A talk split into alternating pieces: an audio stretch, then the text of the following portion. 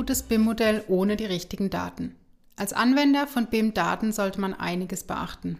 Man muss wissen, welche Daten genau für das Projekt gebraucht werden, woran man gute Daten erkennt, wo es diese gibt und schlussendlich, wie man diese auch optimal nutzt. Darüber spreche ich heute mit Petra Simic in der zweiten Folge unserer Reihe zu Building Information Modeling. Petra ist Managerin für digitale Produkte bei Hauraton und beschäftigt sich schon viele Jahre mit BIM und die Implementierung von BIM-Prozessen in Unternehmen. Petra hat sich in den letzten Wochen und Monaten viel mit BIM-Anwenderinnen und Anwendern unterhalten und bringt heute einige Themen mit, die diese beschäftigen. Ich wünsche Ihnen viel Spaß beim Hören. Hallo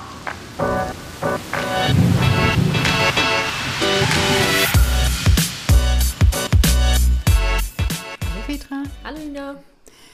Erzähl doch mal, welche Datenformate gibt es denn überhaupt?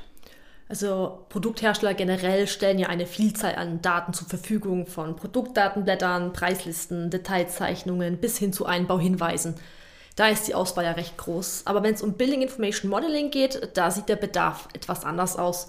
Und zwar sprechen wir hier von 3D-Daten. Und diese 3D-Daten stellen eben eine vereinfachte digitale Abbildung der Produkte dar und äh, man speist sie zusätzlich mit produktrelevanten Daten dass sie eben auch eine Eigenschaft haben und eben nicht in Anführungszeichen unintelligent sind. Und äh, diese Daten können eben unsere Kunden später in ihren 3D-Modellen verbauen. Aber eben, das hatten wir ja schon in der letzten Folge, es gibt keinen Standard, was mhm. solche Sachen angeht. Und da ist eben die Auswahl, was die Software angeht, einfach sehr breit.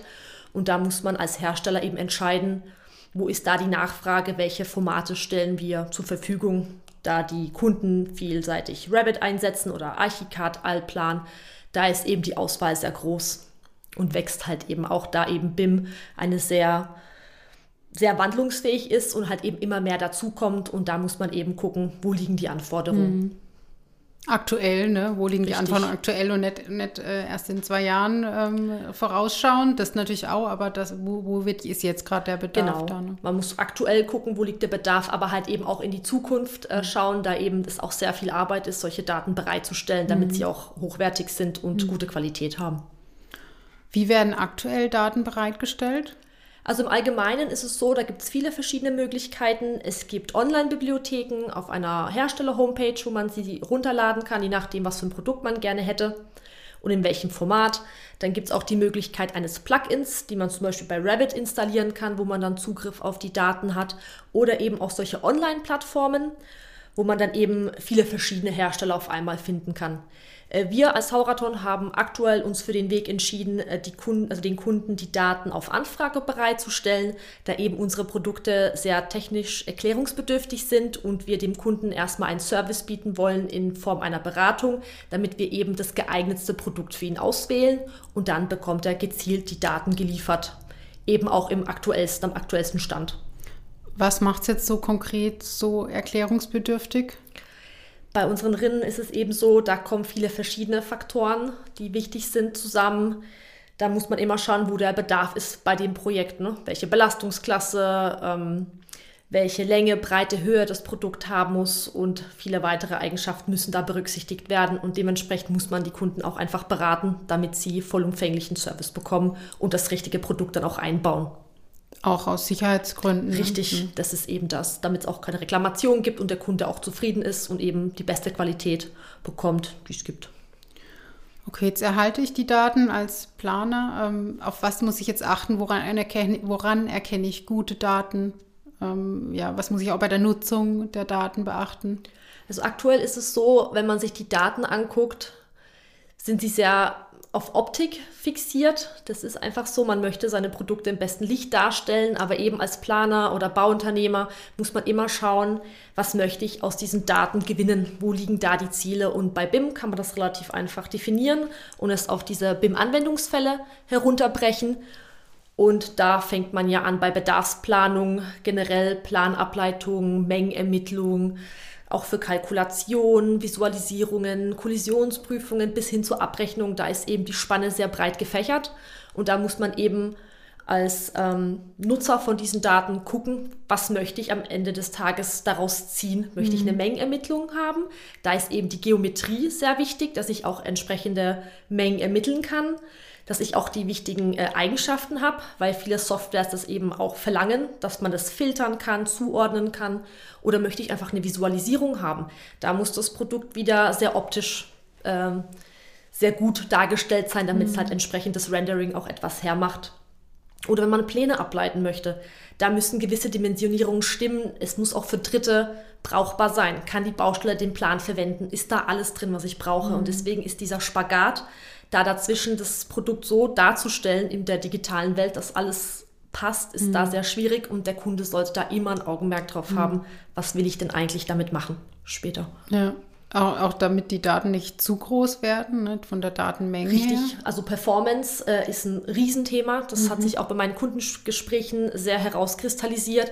Es hieß immer, bitte so geringe Datenmengen wie möglich, weil unsere Rinne wird nicht in einmal eingebaut, sondern das können hunderte von Metern sein. Und da, wir sprengen einfach die Performance der Hardware.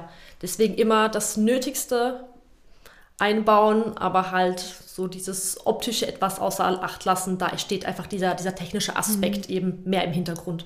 Wie kann ich mir denn so ein, so ein Anforderungskatalog von, von BIM-Daten vorstellen? Also wie, äh, wie stellt man den? Also die Anforderungen sind quasi so gestellt, ähm, erstmal Performance, die steht ganz weit oben, dann auch die Zugänglichkeit, schnell und ähm, einfach zu bekommen und dann geht es eben Richtung Geometrie. Man muss gucken, dass man nicht alles hundertprozentig abbildet, weil das nicht nötig ist. Man muss gucken, dass ähm, einfach das Nötigste drin ist, dass eben auch eine Baustelle so ein digitales Produkt verwenden kann, dass sie es leicht verstehen, aber alles technisch Notwendige für den Einbau da ist und dass auch die Eigenschaften hinterlegt sind. Wenn man dann es zum Beispiel auswählt, muss man wissen, was ist das überhaupt für ein Produkt, von wem wurde es hergestellt, vielleicht auch Einbauhinweise, also mit einem Link zur Homepage oder eben die Belastungsklassen, Zertifikate, da ist die ähm, Liste relativ lang, die wir beachten Mhm. müssen, was die Kunden möchten. Und das ist halt viel auch Richtung einfach Praxis. Man muss, also im, auf dem Bau gilt immer das Motto, wir modellieren, wie wir bauen und entsprechend muss sich das digitale Produkt dann auch einfügen lassen und halt auch unter diesem Motto laufen, weil es eben einen kompletten Lebenszyklus mitläuft mit dem Gebäude oder mit generell mit dem Bauwerk und das darf man nie außer Acht lassen. Es beginnt nicht, also es beginnt in der Planung und endet quasi in der Sanierung oder im Abbruch und das Ganze, dieser ganze Kreis muss geschlossen werden, diese ganzen Geometrieinformationen und ähm, Produkteigenschaften, die müssen da sein, damit man es für jedes Feld einsetzen kann. Du hast schon mal gesagt, wir liefern Daten erst auf Anfrage. Also das Genau. heißt, man kann sie sich nirgends einfach so herunterladen. Das heißt, wie, wie liefern wir die Daten dann? Also bei uns kann man einfach eine Anfrage stellen über die Homepage oder eben bei solchen Kundengesprächen, wenn der Kunde beraten wird, kann man dann eine Anfrage stellen und man bekommt die entsprechenden Daten zum ausgewählten Produkt ähm, geliefert. Eben um sicherzustellen, dass der Kunde das richtige Produkt bekommt, vollumfänglich beraten ist und eben auch immer die aktuellste Version erhält, weil nicht nur die echten Produkte ändern sich, sondern die digitalen müssen ja mitwachsen. Und in, welcher, in welchem Format aktuell? Also im Moment ist die Oder Nach für welche Software, sagen wir es mal so. Hm. Genau. Ähm, also im Moment ist wirklich die Nachfrage nach Rabbit-Daten am höchsten, weil Rabbit einfach sehr verbreitet ist im Moment. Aber eben auch diese ähm, neutralen Formate wie EFC, die nehmen immer mehr, ähm, da, da ist einfach die Nachfrage immer stärker, weil man eben sich auch mit anderen Leuten austauschen muss. Und da sind die nativen Formate einfach nicht immer geeignet, weil dann doch die Softwares unterschiedlich angesiedelt sind. Der eine hat Rabbit, der andere hat Archicad. Dann kommt das nächste Programm und da ist IFC schon sehr gefragt, weil es einfach neutral ist. Man kann es einfach einspielen, ohne dass man einen Datenverlust bekommt oder nicht zu starken. Gut. Liebe Petra, vielen Dank erstmal für den, für den Einblick und für die Informationen. Wir bleiben dran an dem Thema. Ne? Also ich Auf jeden merke, Fall.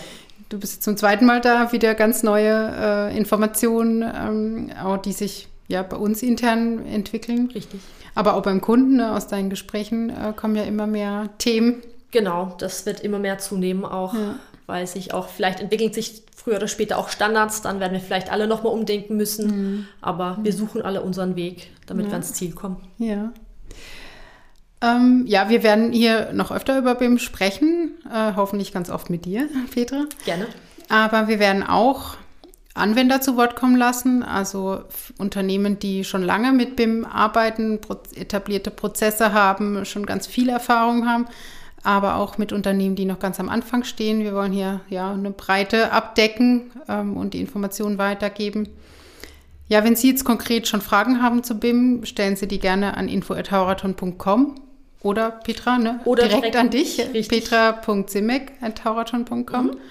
Ähm, du bist auch auf LinkedIn aktiv. Auf jeden Fall, da kann man mich gerne anschreiben, sich mit mir vernetzen. Da werde ich auch äh, nochmal die Sicht des Produktherstellers ähm, etwas nahelegen jetzt parallel zum Podcast. Also da gibt es auch viele interessante Informationen in der Zukunft. Also gerne vorbeischauen. Und vernetzen. Richtig. Genau. Absolut nicht davor scheuen. Du ich freue mich immer. Über den Austausch. Ne? Genau. Ja, wir verabschieden uns hiermit und äh, wünschen Ihnen alles Gute. Bis zum nächsten Mal. Tschüss. Tschüss. Thank you.